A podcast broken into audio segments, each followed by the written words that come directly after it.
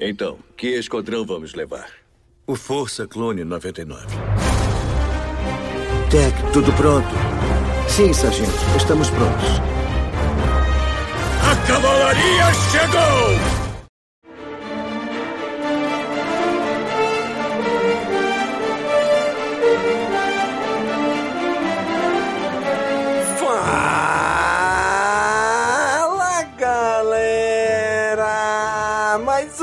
Caminocast começando. Aqui é Domingos e hoje falando sobre o episódio 9 de The Bad Batch. E está aqui com a gente novamente do Jedi Center, do Roguecast, do Zebra Alta, de tudo quanto é lugar. Marcelo, e aí, Marcelo? E aí, Domingos? Gravação inesperada aqui, então eu estou sem alguma frasezinha cretina, mas eu prometo que eu penso melhor para a próxima.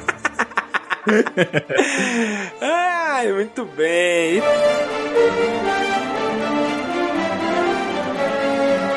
Também de volta novamente o nosso amigo Vebs. E aí, Vebs? E aí, usuário da Força, obrigado aí por mais uma vez estar aqui com vocês. Não aguentei esperar e me ofereci para continuar analisando. Então, uh, a espera foi grande, mas chegado o momento de analisar o episódio 9. O 9 deu certo. né? O 9 que é bom, né?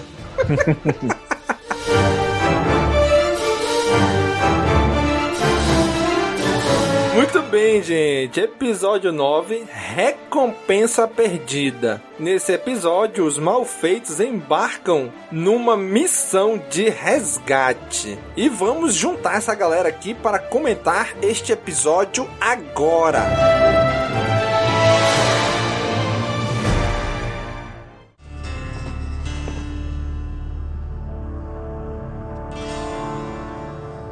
Como está a minha mercadoria? O meu nome é Ômega. Qual é o seu? Cad Bane, ao seu dispor. Pra onde você tá me levando? Vai se arrepender quando os meus amigos vierem me buscar. Seus amigos não existem mais. Eu me certifiquei disso. Ninguém está vindo te buscar, menininha. Agora fique quieta e não me cause nenhum problema.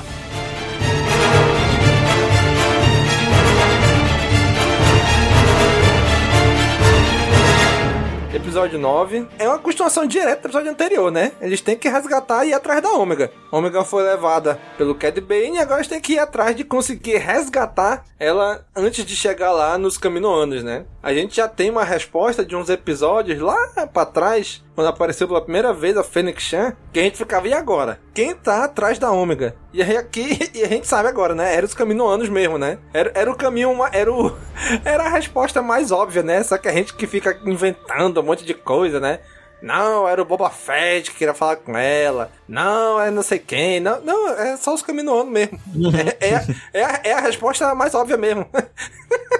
A gente tem mania de ficar dando um monte de volta, né? Costuma-se sempre ser a mais simples e mais óbvia. A gente que fica inventando um monte de, mira- de histórias e teorias mirabolantes. Não, é os caminoanos mesmo, era eles mesmo só.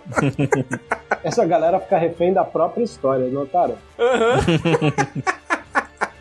Caraca, né, bicho? Mas e aí, Marcelo, opinião geral desse episódio, Marcelo. O que, que tu achou desse episódio? eu gostei bastante por conta de é, expandir, né? Trazer um, um planeta diferente, assim, uma situação diferente. A- até o estilo da animação ali, com o uso da névoa, das nuvens, assim, do- eu fiquei completamente, assim, embasbacado, sabe? De é, quando você lembra, assim, dos primeiros episódios de Clone Wars. Né, acho que especialmente aquele que o R2-D2 desaparece, que na, acho que na ordem na ordem de produção, ele era o. Ele era o, um, acho que um dos primeiros episódios que foram feitos, né? E a qualidade, aquela, aquele estilo Beast Morphers dos anos 2000, assim, é. Beast Morphers não, ó, tô com, com a cabeça em Power Rangers. É, é Beast Wars. Beast Wars. Agora chega até a ser vexaminoso, assim, se é que existe esse termo. Mas assim, palmas pro, pro Filone, pro Jorge Lucas, assim, por sempre reconhecerem os limites e apostarem na criatividade da equipe dele, sabe? Que para chegar daquele tipo de episódio para esse que a gente viu, e esse nível foi continuando, né? Foi entregando a um nível de animação assim de excelência, cara, é sensacional. Para mim, acho que um dos melhores episódios da temporada também. Tudo bem. E aí, Vebs, o que, que tu achou desse episódio? Eu achei que o Marcelo. O Marcelo tá ficando velho, né, cara? eu, eu achei que o Marcelo ia começar o podcast usando frases de efeito, algo como que legal, rinha de Bounty Hunters, né? Mas não. Seria genial. Cara, ia, ia, ser muita cara do Marcelo é isso, muita né? cara do Marcelo falar isso. Mas tudo bem, Marcelão. É, se eu pensei nessa piada, eu pensei pensando em você. Ó, pensei pensando em você. Mas, cara, é, é, é bizarro. A qualidade da animação, é, o diálogo. Cara, antes de tudo, antes até do encontro com a Fennec Shan, a gente tem um diálogo entre o Toldon e a, a, a Omega que, cara, é digno a Ômega de, de ouvir da, da voz de um, de, um, de, um, de um Grievous algo do tipo Oh, The Negotiator, né? Porque uhum.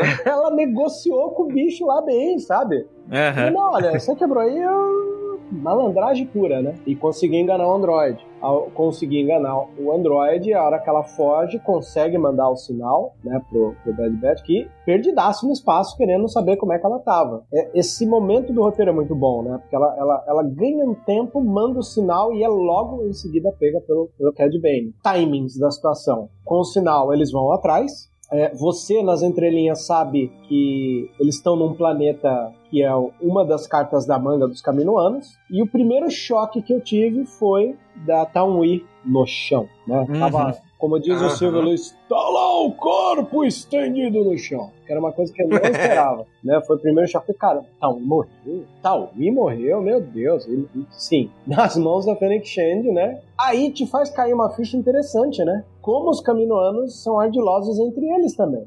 Sim. Essa ficha que cai nesse momento é uma das coisas que me impressiona de maneira incrível. Caramba, olha esse cara também. Fica um passando a perna no outro, né? E aí a, a Fennec chega. É... E eu acho legal porque, assim, para variar, é uma personagem inserida aos 45 do segundo tempo. E como que você resolve isso? Eles já se conhecem? Cara, só o tom da fala do Cad Bane quando olha pra ela assim, Fennec Pronto.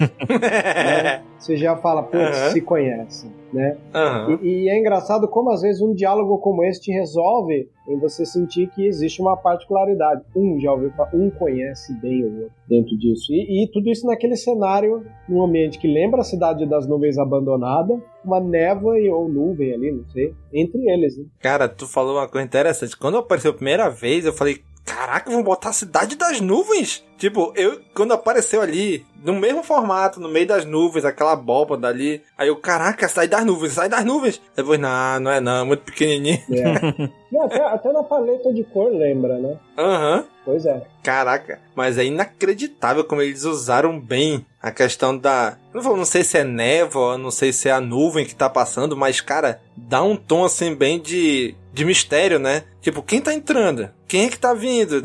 Como tem aquela da perseguição atrás da Ômega, tipo, qualquer esquina que tu virar pode ser que apareça alguém ali, né? Então esse clima, assim, dessa nuvem, névoa, não sei, dá um clima, assim, bem misterioso mesmo pro episódio, né? Quase etéreo, assim, né? Um lugar bem Uh, de, de outrora, sabe? Um, algo, uhum. algo antigo, assim. Acho que eu tinha chamado, eu tinha falado pro Vebs, eu falei, ó, da hora ver um, um proto-camino, sabe? Uh, será que esses. Aí, aí eu gosto de viajar nas, nas histórias, assim, do lore, sabe? Será que ali era um lugar que as espécies des, é, desbravaram e chegaram lá e a, colocaram como um posto assim de, né, de, de, de, backup, ou vieram dali, né? É dali que eles uhum. migraram uhum. para caminho e se estabeleceram lá, sabe? É uma coisa bem. Aí eu começo a, a, a, viajar nessas paradas, assim, sabe? Aí eu começo a ficar maluco.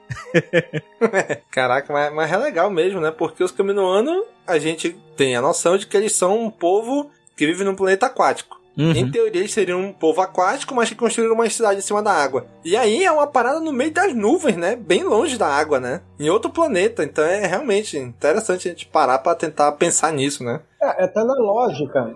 É, é, nessa lógica do tipo, um povo da água, onde vamos encontrar eles se eles saírem desse planeta? Vamos procurar em algum planeta da água. Mas não, foi no Aham. planeta do ar. Né? E ainda é. dentro dessa textura que você comentou, esse acho que foi um dos desenhos que mais pude aproveitar a interferência de elementos. Então, o episódio da Open Season, eu gosto de ver eles correndo na neve e como os fragmentos da neve no ar ficam entre eles e um, um outro personagem, né? Então tem essa beleza estética. Ou do, da camada de gelo nas copas das árvores e tal. Uhum. É, aí a gente tem esse lance da névoa, tem episódios que tem é, ah, o vapor da fábrica quando tinha as irmãos, né? É, Sim, Martês verdade. eram, eram, era também como eles trabalharam textura. Acho que essa é a melhor maneira de dizer, né? O The Bad Batch atingiu um primor de qualidade muito bom. Tudo bem, cara. Cara, E que e no meio do episódio, eu acho assim engraçado que o Tech, ele tem, ele consegue, sei lá, as informações, sabe, uma coisa, pra ele é tão normal que ele solta assim aleatoriamente, né? Tipo, ah, a Ômega, ela é Ômega porque ela é um clone, vamos dizer assim, puro do Jungle Fett, né? Ela é um clone sem alteração genética nenhuma. E falo,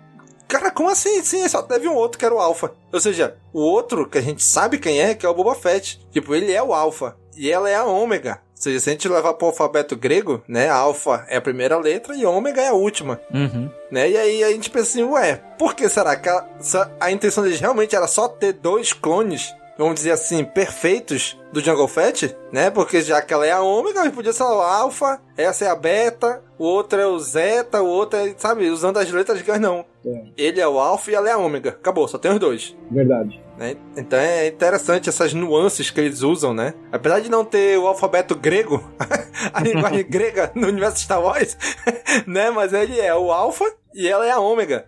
Então eu achei bem legal esse. E assim, Ele, ele, ele, meio, ele né? podia ser o, o Aura, né? E aí.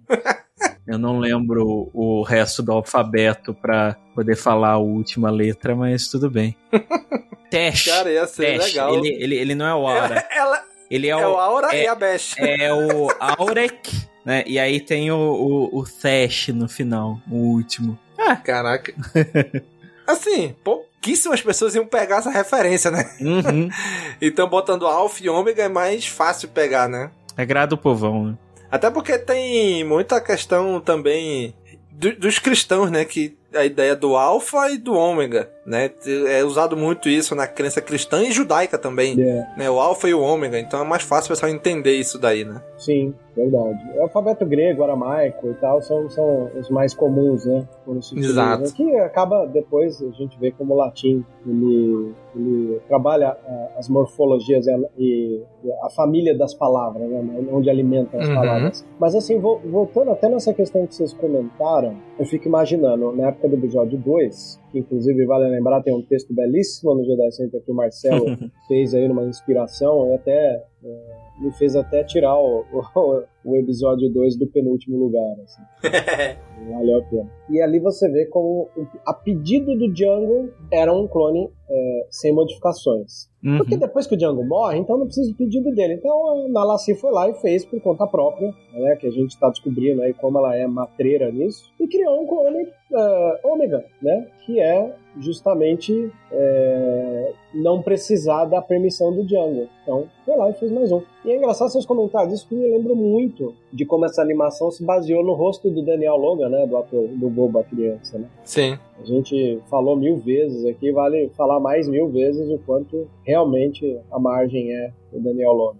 Acho que eles pegaram o, o bonequinho do Boba, né? Que já existia e, e deu uma. Deu uma estilizada, né? É. vamos, vamos chamar de uma afeminada, assim, né? Sim, Ele sim. Realçou alguns traços e tudo. né? Verdade. Hum, E aí eles não explicam, pra mim, essa única explicação que não teve é de que ela é um, vamos dizer assim, um clone é, sem alterações genéticas, só que mudou o gênero, né? O O, gênero. o Django era homem e ela é mulher. É. E não explicaram o porquê. E depois eu fiquei pensando, caraca, mas por que então? Então ela não é pura, pura, pura, porque mudaram alguma coisa na Mudaram. genética.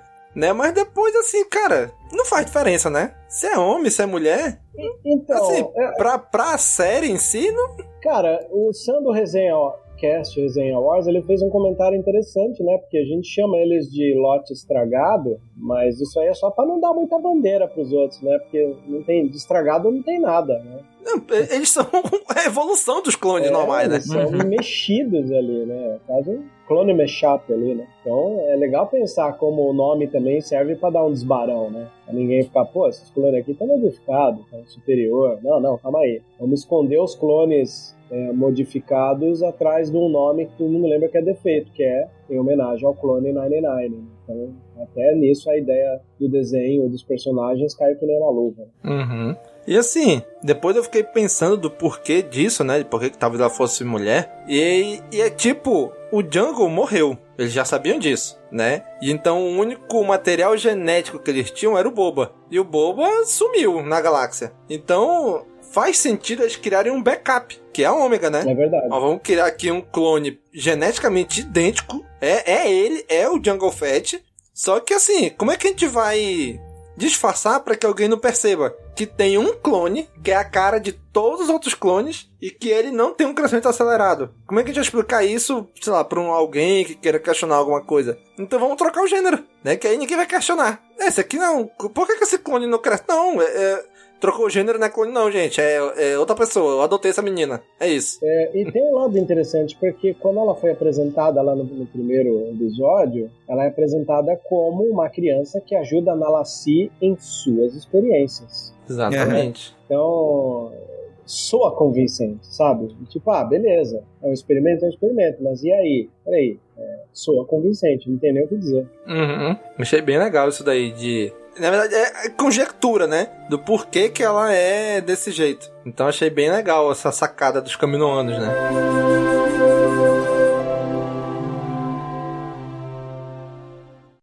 Aqui é o Paul Dameron em missão especial. Não saia daí, você está ouvindo o CaminoCast.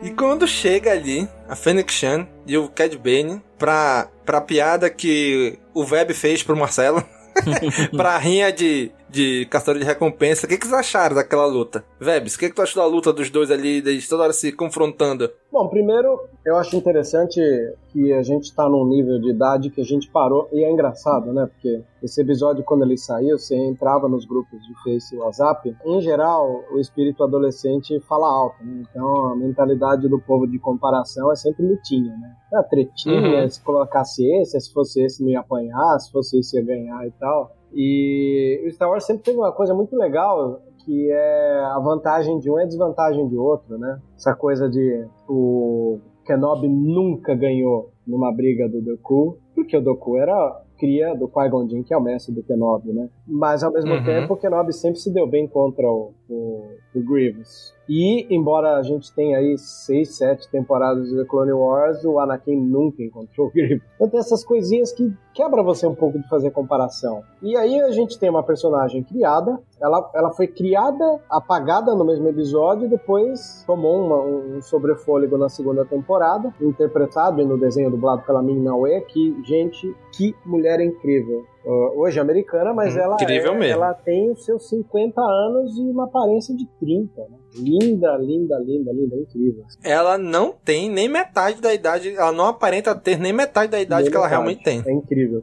Ficou bobo. E, e nessa briga, a gente vê que, primeiro, o Cad Bane, embora muitas vezes ganhe vantagem utilizando seus jatos, seus truques, ele tá um pouco velho. E a Uhum. Fennec tá nova. Esse, esse episódio é pra mostrar ela bem antes do que a gente vê The Mandalorian. Então ela ainda tá no frescor, no, no, no, no- no- no alto vigor da idade. Então ela é rápida, no mano a mano ela se sai um pouco melhor, né? Ela ganha um pouco de vantagem em cima dele e foge um pouco com a Ômega para aquele laboratório, o que é muito interessante, né? O episódio ele vai dividir a briga entre eles em duas partes. É a primeira Uhum. parte da briga, eles vão pro laboratório, a Fennec e a Ômega, e a segunda parte da treta, né? E essa segunda parte da treta, acho que dá pra gente falar depois, porque dentro do laboratório a gente tem bastante coisa legal pra comentar. Como vocês se sentiram em ver aqueles tubos lá? Cara, aí, aí, aí volta aquela questão que o Marcelo falou no episódio anterior, né? Os episódios 9, né? no filme, episódio 9, aparece lá o Snoke dentro do tubo. E aqui aparecem uns tubos com, sei lá, uns experimentos, umas cobaias, a gente não sabe o que, que é aquilo. Mas, cara, eu, eu achei de uma poesia tão grande na hora que a, que a Omega tá olhando e de repente ela vê o reflexo dela no tubo de ensaio. Tipo, cara, eu vi daí de dentro. Eu não quero voltar para aí, eu não quero ser um experimento, né? Então achei muito legal essa cena. Ela vendo aquilo, se assustando e de repente ela vê o reflexo dela no tubo, como se ela estivesse lá dentro. Cara, é, é muito bonito essa cena. É, e já que vocês comentaram o Snoke, né, que toca a ferida aí. É. É legal porque assim, não não é necessariamente uma evidência de algo, né? Ele apenas é uma, vamos chamar assim, uma rima estética, né? Porque o pessoal lá do, do, do outro episódio 9, vamos dizer assim, eles estavam mexendo com clonagem, essas coisas, e aqui também, né? Então é, é é comum que a gente vai encontrar coisas semelhantes, né? Referências visuais semelhantes. O que não quer dizer Mandalorian que também, né? É, então, e o que não quer dizer que um tá efetivamente ligado ao outro, né? Uhum, exatamente. Mandalorian também aparece esses tubos lá na segunda temporada, quando aparece o cara lá vestido com a roupa de caminho. Cara, é, na verdade, é normal para um laboratório, né? Os caras estão mexendo com isso. O episódio 4 da segunda, em Nevarro, né? A gente tem os tubos também, né? Pela base. Uhum. Então, a gente vê.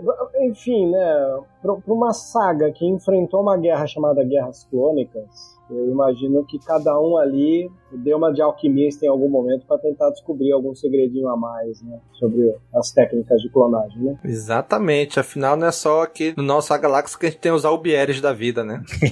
é verdade. Caraca, metade da audiência não entendeu a minha referência.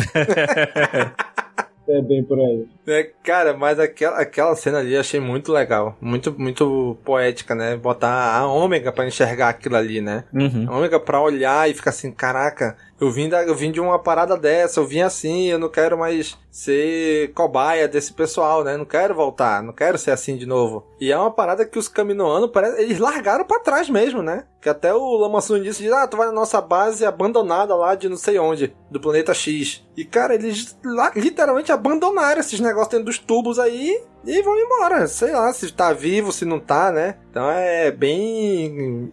É meio macabro mesmo isso daí, né? Nossa, é tão macabro que quando a, a Omega ganha tempo e faz um tubo cair em cima da Fennec Shand, cai um presuntão em cima dela. Cai um né? negócio estranho, né? é. Cara, eu não sei você, mas eu achei aquilo meio parecido com um caminoano. Só que com o pescoço menor e um pouco mais de corpo. Aí eu, caraca, será que os caminoanos, tipo, se alteraram biologicamente, é, sei lá? Eu não duvido de nada mais, né? Numa turminha que começa a mostrar ser ardiloso uns com os outros, aí a essa altura do campeonato me soa convincente. Eles terem feito Exatamente. experiência até com eles mesmos. Pois é. Cara, aí tem um. Uma coisa, outra, além disso, já conversando da Ômega, né? Que o Velvet também comentou no início do episódio, que ela. Ali naquela cena, logo nesse episódio, onde ela convence o droid, né? Mostra assim que a Ômega tá ganhando uma esperteza que ela não tinha, né? A gente vai lembrar lá do início da série, ela não sabia de nada, ela se vislumbrava com a terra, com o vento, com coisas que ela não sabia. E aqui ela já meio que começa a ter uma esperteza, uma malandragem ela mete uma lábia ali no droid, né? Ela não deixou de. Ela não descumpriu o que ela prometeu. Ela falou: olha, eu te conserto. Ela consertou depois de consertar que desligou ele, né? Mas aí ela desativa o droid, ela corre, ela engana um pouquinho o Cad Bane entra aqui, joga o, o, tubo em cima da Fênix Chan, aí corre de novo de volta, se joga em cima. Do... O que, que vocês estão achando dessa, dessa esperteza que a Omega tá começando a ter agora? Uma malemolência, o termo, né? Olha aí. Cara, eu, eu acho que assim, não é muito surpreendente, porque ela já demonstrava isso desde o primeiro episódio. E é até um ponto que o pessoal costumou até perguntar aqui: será que ela tem a força, né? Porque ela ela, ela meio que saca as pessoas, né? Ela, ela compreende o, o, o, o papel das pessoas de cada um. Ela chega pro Hunter, pro Hunter não, né? Pro Crosshair ali quando eles estão presos, logo no primeiro episódio, né? E, uhum. e, e, e, conversa com eles. Assim, acho que é um pouco de evolução natural, né? Daí ela ainda tá convivendo com esse, esse bando de, de marginal, assim, né? Então, é, é, é acho que é natural que ela vá desenvolvendo isso, né? E vai ficando boa nisso, né? Uhum. E aí, Vebs, o que, que tu achou? Eu, eu acho que filosoficamente falando, a gente tem alguém que nunca saiu de caminho, né? Um, um plano como aquele do segundo episódio, onde ela pisa em chão firme e bate o pezinho, é o início dessa jornada dela em adquirir e coletar conhecimento, né? Tal qual o personagem que vai para o mundo, é, coleta informações do mundo e cresce junto com ele, Uh, a gente tem uma personagem como ela que vai analisando tudo que acontece ao redor, que vem contra e a favor dela e assimila para que isso seja usado por ela mesma, né? É, é, uma, é uma coisa interessante, né? Aquela criaturinha lá que mordeu a lanterna e ela sabia que a luz afastava. Então é, é um pouco de aprender na pele o que é ser maduro, né? Então ela está em constante crescimento. E, e, e é para nós é interessante que a gente está assistindo e vendo o quanto isso fecha nela, né? Essa sensação de é, como que se molda o caráter de personagens. A gente não tem essa chance com muitos personagens, né? A gente pode dizer que a trilogia prequel e o a, a The Clone Wars é, mostra esse nascimento do Vader em conta gota, né? Uhum. Então, quando a gente lembra, vamos pensar aqui em Dark Knight do Nolan, embora tenha problemas com o cinema do Nolan, eu acho que o crescimento do personagem do Duas Caras, né, é, é uma das coisas muito belas que esse filme tem. E uma saga Sim. como a primeira de The Bad Batch e, e ver como ela, ela observa aquilo que ela está coletando para a vida dela é uma maneira da gente testemunhar o como isso se torna valioso para essa personagem. Então, para mim, é, esse desenho ele, ele tem um, um plus que os outros desenhos não têm. Porque se enquanto The Clone Wars e Star Wars Rebels a gente tem uma presença constante de personagens com uma régua moral é, o tempo inteiro como um norte para os personagens, né? Quer queira ou não, a gente assiste The Clone Wars e tá toda hora esperando uma opinião de um Jedi, né? Sobre o que, que vai uhum. acontecer. Em, em Rebels a gente vê como a Era até mais do que o Kanan Jarrus, ela é a, a, voz da sabedoria. E em The Bad Batch a gente tá no meio do olho do furacão com os caras, que eram um esquadrão especial, que a gente nunca sabe o papel deles no mundo depois que acabou a República. Então eles estão tentando se enquadrar como, como caçadores de recompensa. E ela, ao andar com eles, ela, ela tem uh, amadurecido e lapidado esse caráter dela, onde ela trabalha muito bem com a piedade, né? E o perdão ali com inimigos e tal. Ela, ela, ela não considera ninguém inimigo, né? Isso é uma das uhum. coisas legais. Então, cara, esse é um desenho que o plus dele não tá no fanservice. O plus dele tá no toque de humanidade que, que a saga carrega. Eu acho que muita gente que desceu a lenha nos episódios aí, é, quando assistir numa segunda vez, numa jornada, vai assimilar melhor isso. Fantástico. Muito bem colocado. Eu, eu não sei vocês, mas vocês acharam que a Fênix Chan ia, no final, matar o Cad Bane? Ah, a chance tinha, né? ela se mostrou bem habilidosa, né, frente a ele, né? Ela é espertalhona também. Ela sim também, né, tá um passo um, um, um passo à frente dele, né? Sim. Cara, quando eu comecei, que eu vi ela fazendo assim, eu falei, meu amigo, ela vai matar ele, ela vai matar ele, ela vai matar ele.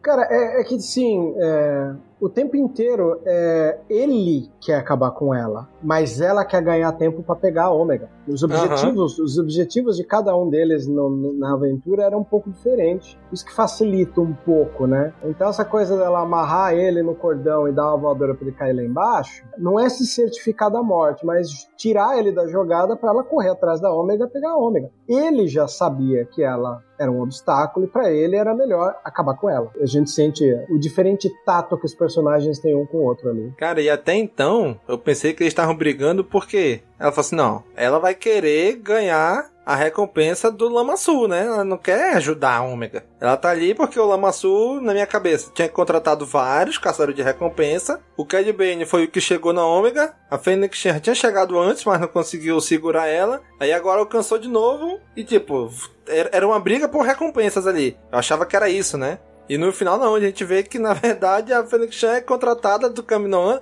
mas de outra Kaminoana, não do Lama Sul, né? Foi da Lana C que contratou ela para salvar a Ômega, né? Achei bem interessante isso aí, que é aquilo que o Abis diz, né? Que eles, eles começaram a passar a perna um no outro lá, né? É porque era uma coisa que eu tava questionando no episódio, porque eu tava pensando assim, ó, se um é, é, é contratado do, dos caminoanos, né? Quem, quem, quem poderia estar tá contratando a outra, né? E aí, para mim, a surpresa foi bem legal em ver que era, vamos dizer assim, a mesma, praticamente a mesma facção, né? É, eram Uhum. Caminoano também.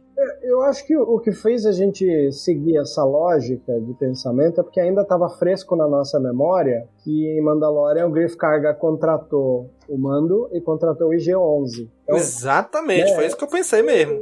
Então fica fresco na memória esse, esse tipo de manobra de contratante, né? De, de caçador de recompensa. Eu, na hora, falei, pô, que maldito, o cara contratou dois e que, que os dois tirem a sorte para ver quem leva. É aí que chega esse elemento de surpresa, que é uma das coisas que deixa o desenho, volto a dizer, um passo à frente das reduções que geralmente o povão gosta de jogar, né? Pra primeira temporada. E no final, a, a Fênix tava um passo à frente, ela sabotou a nave do, do Cad Bane e foi embora, né? E falou com ela assim, olha, a menina tá com aqueles clones que eu encontrei antes, é pra me resgatar eles? Não, não, deixa com eles, que eles estão que estão de boa. Ou seja, o esquadrão conseguiu chegar lá e resgatou a Ômega, né? Eu, É. eu imaginava que, que esse, esse plot da Ômega sequestrada ia, ia perdurar vários episódios. Mas não, só no, no segundo já resolveu, né? Eu pensei isso também. Eu achei que ia premiar até o final da temporada, talvez. né? Isso. Também achei que ia ser o plot da segunda metade da temporada. Ia ser eles indo até o final pra conseguir resgatar a Ômega. Mas não, já re- resolveram logo, né? Resolveu. Acho que até se a gente for analisar é, essa separação de Rinha de, de Bounty Hunter e ela tendo que lidar com o Total, né? é, facilita bastante ela de ter uma vantagem em cima daquele androide burro, né? Uhum. Sim. Então, quando ela, ela, ela foge naquela cápsula, naquele pod escape, que depois é capturado né, pelo próprio Bad Batch na Marauder, e de um momento que a gente não espera, né? Porque a, a câmera imaginária da animação tá com ela dentro da cápsula. Quando a cápsula para de, de voar ou de cair, ela assusta e a gente assusta junto, até que abre a tampa e tá lá. Bad Batch recuperando ela Uhum. nossa surpresa. E aí a gente tem a nave do Cad Bane sendo sabotada, que é um ato legítimo de, de caçadores de recompensa, né? Exatamente. É, eu acho que eu prefiro, inclusive, isso, né? Enquanto a galerinha ali fica muito nessa de tretinha e lutinha, eu acho interessante o universo de Bounty Hunters é quem leva vantagem no momento, né? Tal qual um jogo de xadrez. assim. Então, me chamou a atenção isso. Sim, a- até porque não faz sentido. Não é, vamos dizer assim, não é lucrativo um Bounty Hunter matar outro, né? É lógico. Porque vai, ele vai matar sem ter uma recompensa. E vai ter um trabalho de matar outro Bounty Hunter, era, tipo, de graça. Enquanto que lá na frente pode ser que alguém contrate ele pra fazer isso. Né? É então eles não, não tem sentido de matar só por matar, né? É uma ética entre eles, né? Isso ficou. E é engraçado que você comentou isso daí, porque eu parei pra pensar agora, eu não lembro de terem citado algum código de ética entre caçadores de recompensa dentro do universo Star Wars. E, e, cara, funciona muito bem, né? Porque Sim. é algo invisível, mas respeitado ali, né? Exatamente. Regra não escrita. Acho que a única vez que a gente vê uma morte, mas também que foi uma manobra para um jogo de videogame, foi o IG-8 com o Darth Vader, né? Ah, Uhum. verdade. Saudoso Sombras do Império. Saudoso Sombras do Império. É, acho que é o único momento. Mas fora isso, em outras mídias, quadrinho, livro, é, ninguém vai um pra cima do outro pra matar. Até no The Clone Wars tem uma hora lá que você tem um, uma, vamos dizer, vai, a escola do Boba Fett, né? Não, Aham. ela não é uma escola de, de assassinos, ela é uma escola de, tipo o filme The Italian Job, que eu sei que o Marcelo gosta bastante, inclusive Uhum. né? É, é a escola de, de quem sa- sacaneia quem ali, né? Atrás da, da recompensa. Bom, gente, essa foi a nossa cobertura. Vamos ouvir agora o que o nosso padrinho Wellerson tem a dizer deste episódio.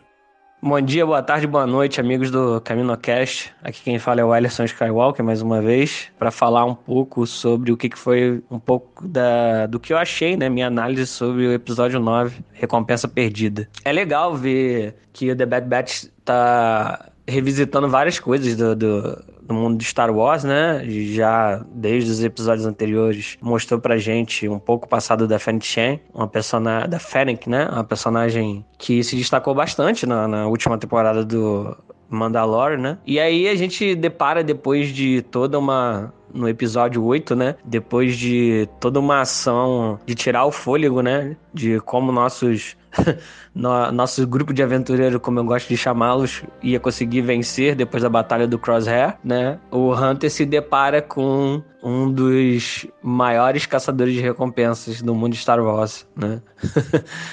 é bem engraçado, é, eu acho bem legal. Eu acho que o que o esse personagem é inspirado totalmente no no Filone, porque ele usa um chapéu com aba, quando ele aparece tem musiquinha de, de faroeste, é, é bem legal. Eu gosto bastante do Cad Bane. Acho ele bem interessante. É, e o robozinho dele também, muito legal. E, então a nossa ômega é elevada, né? E aí ela tem que enganar lá o, o, o robozinho para poder sair. O que eu achei bem legal nessa, nesse episódio, é, tirando a ação que já tinha vindo do episódio 8, né? A reunião que era cheia de ação e cheia de táticas, mas esse a gente vê dois, dois caçadores de recompensa lutando por uma recompensa, né? E não ficou claro para, quer dizer, para mim, né? Talvez outras pessoas possa ter ficado claro, por que, que a Fênix Chen estava agindo daquela maneira. Parecia que ela queria proteger mais a Ômega do que realmente pegar ela como uma recompensa, né? É, ela deixa o dinheiro cair, ela tenta negociar o dinheiro com, com, com Cad Bane, né? Ela fica falando toda hora pra Ômega que, que a, a, quer ajudar ela, só que a Ômega não, não, não confia mais nela completamente por causa do, do episódio lá no começo, que ela tentou enrolar e, e capturar ela para poder entregar pra, pra Caminoana, né?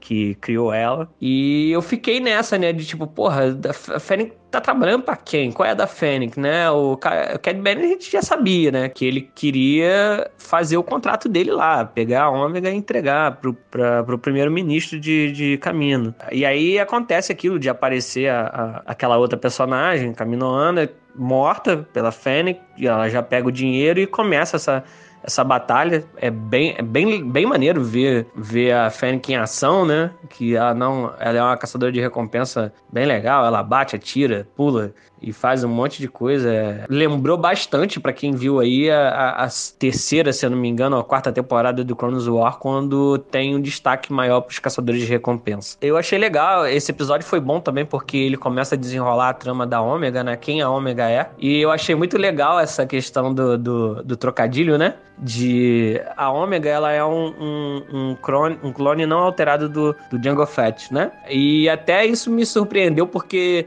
do nada vem o Tech lá e fala: Ah, eu fiz uma análise mais completa e descobri que ela é uma clone sem não sei o que do, do, do, do Jungle. Eu achei que eles poderiam ter feito essa descoberta de um jeito um pouco melhor. Foi meio Deus Ex Machina, meio jogado assim. Mas, independente de que eu achei isso um pouco ruim, do jeito que foi feito, eu achei muito legal é, a questão de, de mostrar, né? E de ela ser um, um clone. É, não, é, é ela praticamente é, é, um irmão, uma irmã clone do, do Boba Fett, né? E isso é, é, legal porque o Boba tem também, ele ganha o nome, mas ele é considerado o Alpha, né? O primeiro, na, na letra do, do, do, alfabeto grego, e ela ômega, a última. E eles precisam dela para poder ter o código genético lá inalterado, para não perder a, o, o, o, genoma dele e tudo mais. Eu achei super legal, o Boba ser o alfa e, e a ômega ômega. Isso quer dizer que talvez ela vai ganhar o um nome. Isso é bem legal. É, e traz outras coisas, né? Vem aí a, a série do Boba Fett, a Fennec já conhece a Ômega, né? Ela não ela parece que ela não sabe que ela é, é um clone do, do Jungle também, que é uma irmã do, do, do Boba. Todo mundo acha que o Boba tá morto nessa época. Mas eu fico pensando, pode até acontecer de a Ômega aparecer na série do, do Boba Fett. Isso seria bem legal, bem maneiro. Então eu gostei bastante desse episódio, é um episódio que acrescentou bastante no desenvolver do, dos personagens, dá aí essa, esse desenrolar, esse desenvolvimento da personagem Ômega, né? A gente descobre o que, que realmente ela é. é. Eu não tinha esse palpite, eu não estava esperando nada disso, talvez alguém já deveria ter se ligado. Bom, eu achei bem legal essa questão né, dela ser o Boba ser o Alpha, né? E ela ser a Ômega. É... E eu espero que, que ela, sendo uma irmã clone do Boba, que ela apareça na, na, na, ela transceda essa questão multimídia, né? Acabe saindo do desenho e indo pra, pra, para a série do Boba Fett. Seria muito legal. Parece que a, Fen a Fennec não sabe ainda que ela é, é um, um, clone do Django, mas ela é como se fosse uma irmã do Boba. E seria muito legal a gente ver o Boba, Fennec e a, e a Ômega aí juntos no, live action. Eu acharia isso bem legal e mostra que com, com a preocupação do pessoal de, de, Star Wars, né? Tanto de, da, das animações quanto da série tão. Quer dizer, o Filone, né? Na verdade, o Filone verso. Tá amarrando isso tudo, né? É, é bem legal, eu acho isso é, bastante maneiro. Assim, eu tenho expectativas boas para isso. Então, essas são minhas, minhas considerações, minhas considerações sobre o episódio, pessoal. Então, até mais, um abraço e que a força sempre esteja com a gente. Muito bem, gente. Esse foi nossa cobertura. Marcelo, a galera quiser te encontrar, te encontra onde? Não, vocês me encontram no gedicenter.com.br. Nossas redes sociais também é tudo Instagram, Facebook barra Center. E para os amantes de Fórmula 1 no Zebra Alta. Ah, e no Cast Wars, claro, estamos aí no Roguecast também. Uma pequena pausa em decorrência da pandemia, né? Mas a gente vai voltar em breve aí. Exatamente. Vebs, mais uma vez, muito obrigado por estar aqui com a gente. Diga aí onde o pessoal pode te encontrar. Bom, se quiserem saber de notícias sobre a saga, por favor, visitem qualquer página que tem o selinho da União Star Wars. É, eu acabo falando da minha, que é a Sociedade Jedi. É uma página que dá orgulho de, de poder informar as pessoas da melhor maneira. E o Xodozinho, que é o podcast Vozes da Força, um dos podcasts filhotinhos deste podcast que vocês estão ouvindo aqui, que é o CaminoCast. Né, o embrião de tudo. Exatamente. Gente, você que curte nosso trabalho, cara amigo ouvinte, considere se tornar o nosso apoiador. Acesse apoia.se barra castwars e a partir de um real você já vai estar nos ajudando a nos manter sempre no ar.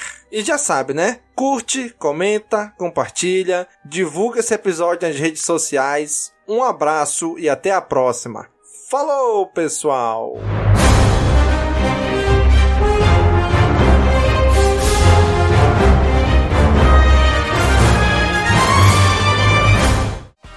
Esse podcast faz parte da Cast Wars Podcast Network.